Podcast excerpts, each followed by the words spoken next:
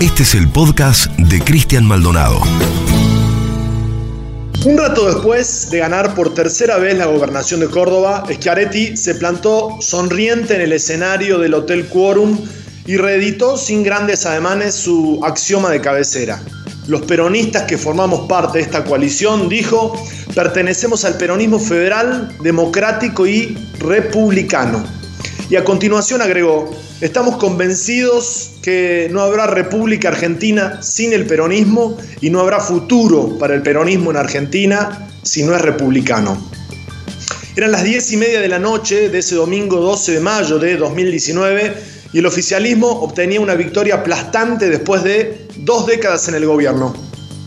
Con la oposición cambiamita sospechosamente dividida, Schiaretti reelegía con el 57% de los votos, más de 1.100.000 votos y la mayor diferencia de la historia desde la vuelta de la democracia. El gobernador aprovechó esa tribuna para insistir con la adjetivación del peronismo cordobés cuyo fin no era otro que el de marcar distancia con los demás peronismos, pero sobre todo con uno. Durante los meses previos hubo un sinfín de ensayos con el cuarteto del que formaba parte junto a Juan Manuel Urtubey, Miguel Ángel Pichetto y Sergio Massa. ¿Se acuerdan?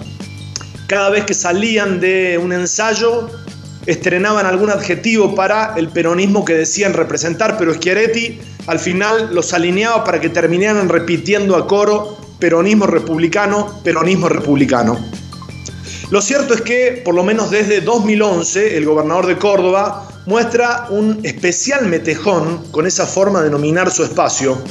Somos la expresión del peronismo republicano, avisó al jurar su segundo mandato y varios años después, y sin que hubiera ningún pelotón de fusilamiento, hizo campaña para las legislativas diciendo que en Córdoba somos peronistas republicanos. Una obsesión tal que por principio de repetición deja a cualquiera al borde del refrán, dime de qué presumes y te diré de qué careces. Cuentan que días atrás el gobernador de Córdoba dijo, es ahora o nunca. Se refería a sacar de pecho la reforma jubilatoria en medio de la cuarentena, arrebato del peronismo Usain Bolt en la legislatura, un acto de cobardía política sin precedentes, porque hemos visto muchas leyes antipopulares aprobadas a espaldas del pueblo, entre gallos, vampiros y medianoche, no con la legislatura vallada, con la mitad del microcentro tapado de vallas, pero aprovechar la cuarentena para ajustar a los jubilados y reformar el sistema previsional mientras estamos guardados en casa sin la posibilidad de reclamar en la calle, ahora o nunca. Parece que la fase 4 en Córdoba vino con la novedad de algo así como el republicanismo artero, ¿no? Los legisladores de la oposición recibieron el proyecto de 33 páginas a las 12 y cuarto, al mediodía. Unas horas después ya estaban sesionando y a las 7 de la tarde listo, ajuste cocinado. Un proyecto de reforma jubilatoria. No están decidiendo si habilitan o no las canchas de golf y las de pádel. Pero además de la forma del republicanismo artero, el fondo, la cuestión de fondo es que se trata de una reforma que ajusta ahora, pero que ajusta mucho más después. Va a ajustar mucho más después los derechos de los futuros jubilados y pensionados de la provincia. La caída del poder adquisitivo del haber jubilatorio va a ser enorme según los cálculos de los especialistas más serios en materia previsional.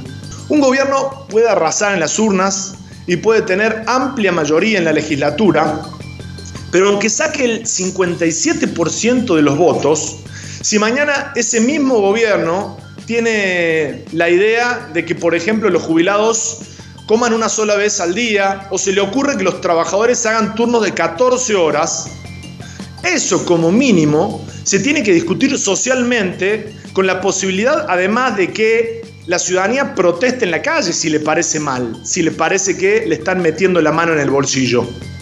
En 2017, cuando Schiaretti repetía en Córdoba una y otra vez que acá existe el peronismo republicano y postulaba a Martín Yarlora como candidato a diputado, Yarlora juraba besándose el dedo que jamás haría nada malo contra los jubilados. ¿Se acuerdan ustedes?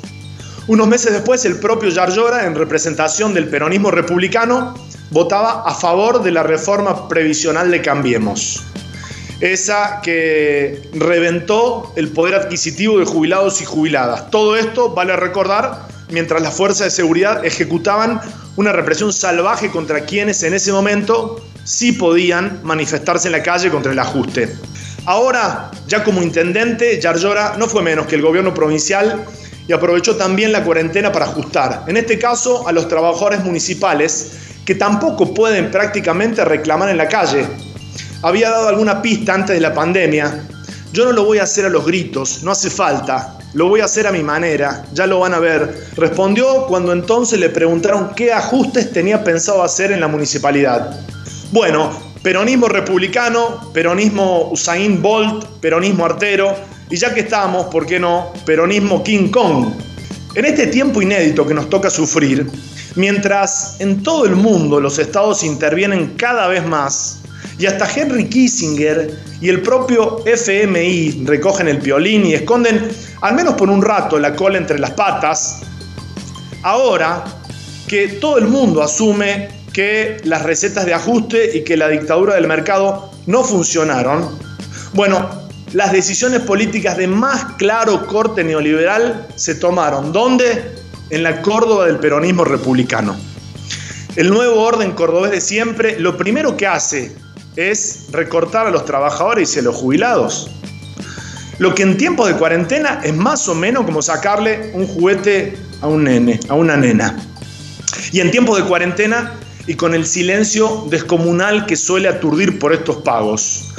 En fin, me parece a mí que es altamente probable que si la pauta no fuese tan tirana, tal vez los ajustes del peronismo cordobés no serían tan republicanos. Suscríbete al canal de Cristian Maldonado en Spotify para escuchar más episodios.